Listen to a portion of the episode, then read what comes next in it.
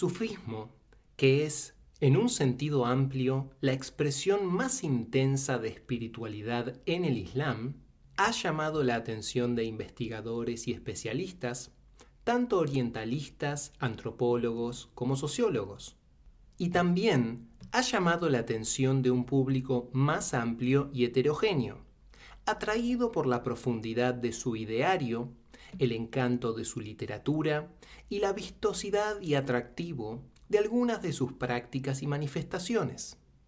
Pero el acercamiento a ese corazón vivo de una civilización universal resulta las más de las veces superficial, cuando no equivocado, extravagante e incluso frívolo. Al lado de estudios serios, muchas veces demasiado farragosos, es fácil encontrar las más disparatadas y fantásticas interpretaciones de un hecho de hondo calado en las sociedades musulmanas desde Indonesia hasta el norte de África.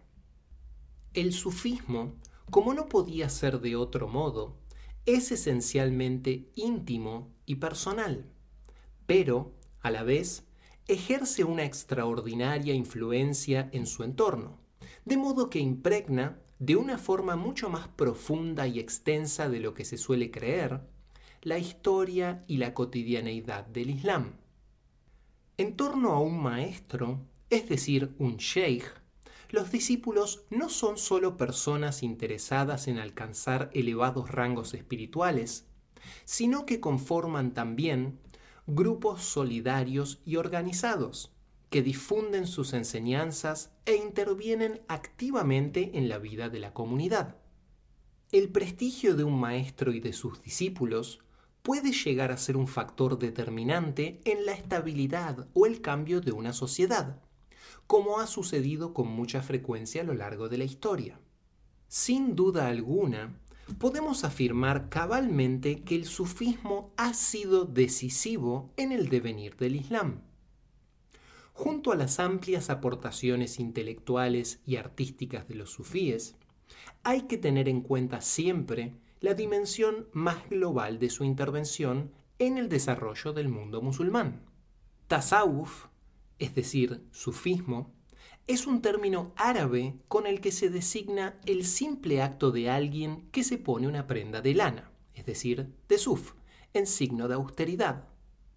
Este es el sentido inicial de la palabra, pero su proximidad a la noción de safa, es decir, pureza, nitidez y translucidez, ha servido para definirla también como purificación. Por consecuente, Sufi es el que se ha purificado. Además, por consonancia, los musulmanes sumaron el concepto filosófico de Sofía, es decir, de sabiduría, a la gama de matices del sufismo. Por consiguiente, se trata del camino auténtico hacia la sabiduría. Vestirse de lana implica renunciar a los apegos. Depurarse es simplificar el ser hasta llegar a su esencia, que es donde está su realidad, y quien la conquista alcanza la sabiduría. Esta es la conjunción de ideas que hay que tener presente a la hora de dar una definición de la palabra, tal como lo conciben sus seguidores.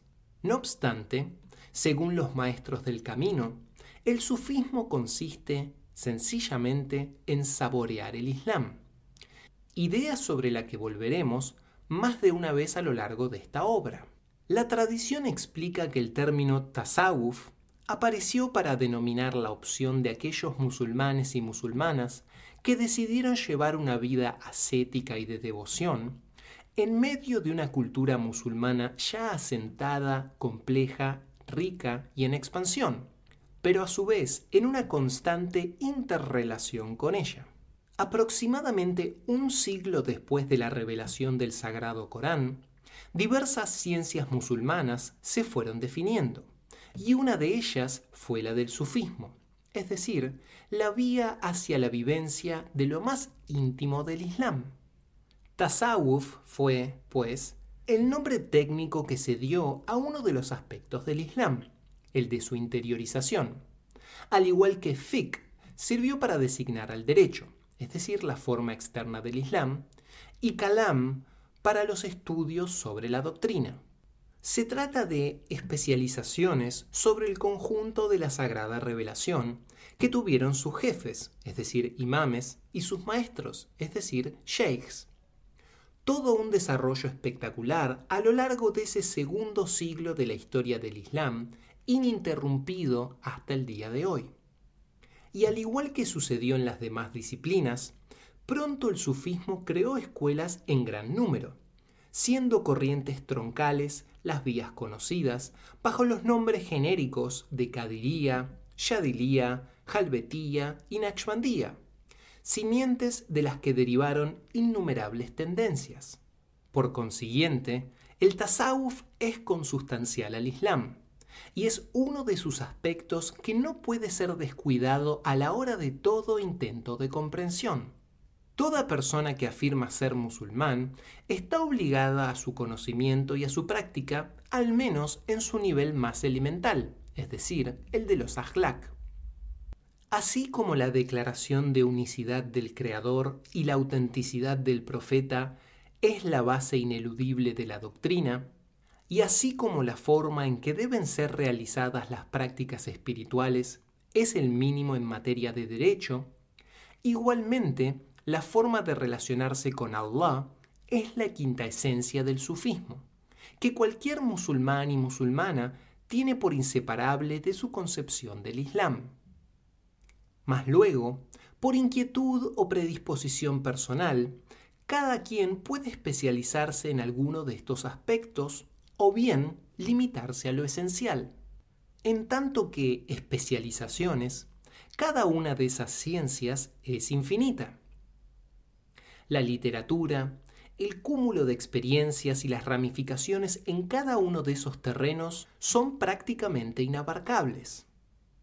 La práctica ejemplar del profeta, es decir, la suna, fue integradora. Doctrina, derecho y vía son simultáneas en ella. El profeta Salallahu alaihi wasallam ofreció el conjunto a los y las musulmanas como un todo, en el que cada quien iba discerniendo aquello que iba más con su propia naturaleza. El intelectual optará por la doctrina y sus inagotables digresiones, el de espíritu práctico por el derecho y su casuística, y el que tuviera inclinaciones místicas por la vía. Eso sí, sin perder de vista el conjunto y la íntima interrelación de los diversos aspectos aquí esquematizados. El total es el Islam, vivido con distintas intensidades y aceptando en él todas las inclinaciones personales, así como la simple pertenencia a su nación, sin mayores profundizaciones. Los maestros sufíes resumieron lo dicho en una expresión según la cual el sufismo fue, en el primer siglo del Islam, una realidad sin nombre, refiriéndose a que era uno de los componentes espontáneos del Islam, practicado innatamente por los musulmanes. A partir del segundo siglo fue un nombre sin realidad, ya que la creciente complejidad de la civilización musulmana hizo necesaria, como se ha señalado, una especialización en la que cierto nivel de artificialidad era inevitable. Además, al decir que el sufismo se había convertido en un nombre sin realidad, querían decir que existía un ideal, el de la práctica de las primeras generaciones del Islam, que debía ser reconquistado por el esfuerzo, al haberse perdido el espíritu espontáneo capaz de integrarlo todo. Con ello, el sufismo se propone la recuperación de lo esencial del Islam y devolverlo a los musulmanes y musulmanas. Y es, por ello, el terreno en el que se pueden encontrar los rasgos más definitorios del mensaje transmitido por el profeta Mohammed, la paz y las bendiciones sean con él. Sin olvidar en ningún momento que deben ser completados con la tradición de la doctrina y el derecho pues lo esencial debe adquirir forma para no ser una simple excusa para la arbitrariedad. El sufismo, ya como ciencia, conoció un pronto y amplísimo desarrollo y su prestigio a lo largo de la historia del Islam ha sido inmenso. grandes nombres jalonan su transcurso. Junaid, Al-Gilani, Sari Sakati, Rabi al-Adawiya, Surawardi, Rumi, Jalai, Ibn al-Farid, Ibn Arabi, Al-Alawi y un interminable etcétera. Todos los pueblos musulmanes, árabes y no árabes, acogieron y fecundaron con sus propias experiencias las profundidades de una espiritualidad arraigada en el Corán y en la Sunna, patrimonio de todos ellos. La floración y expansión de corrientes, escuelas y tendencias fueron la cristalización de una rica efervescencia de hallazgos personales en el seno de una tradición común. En cualquier caso, las consideraciones, muy del gusto de los antropólogos, según las cuales el sufismo es una forma heterodoxa, popular o rural del Islam, carecen de toda base. El sufismo tuvo acérrimos detractores, que denunciaron excesos reales o pretendidos. Esta cuestión debe ser convenientemente contextualizada. Una saludable constante en el Islam ha sido el cuestionamiento de todas sus formulaciones. En todos los terrenos ha habido partidarios y voces críticas que han mantenido una fecunda tensión. Solo en la actualidad y debido a circunstancias muy específicas, siendo una de ellas el desarraigo, se da una simplificación que impide situar en su perspectiva la polémica como factor fecundador del Islam. En resumen, tasawuf o sufismo no es una doctrina esotérica separable, ni es una forma de heterodoxia, ni se limita a prácticas que algunos consideran supersticiones o meramente folclóricas, ni muchas otras valoraciones comunes que encontramos con demasiada frecuencia en obras que pretenden ofrecer una explicación sobre este tema.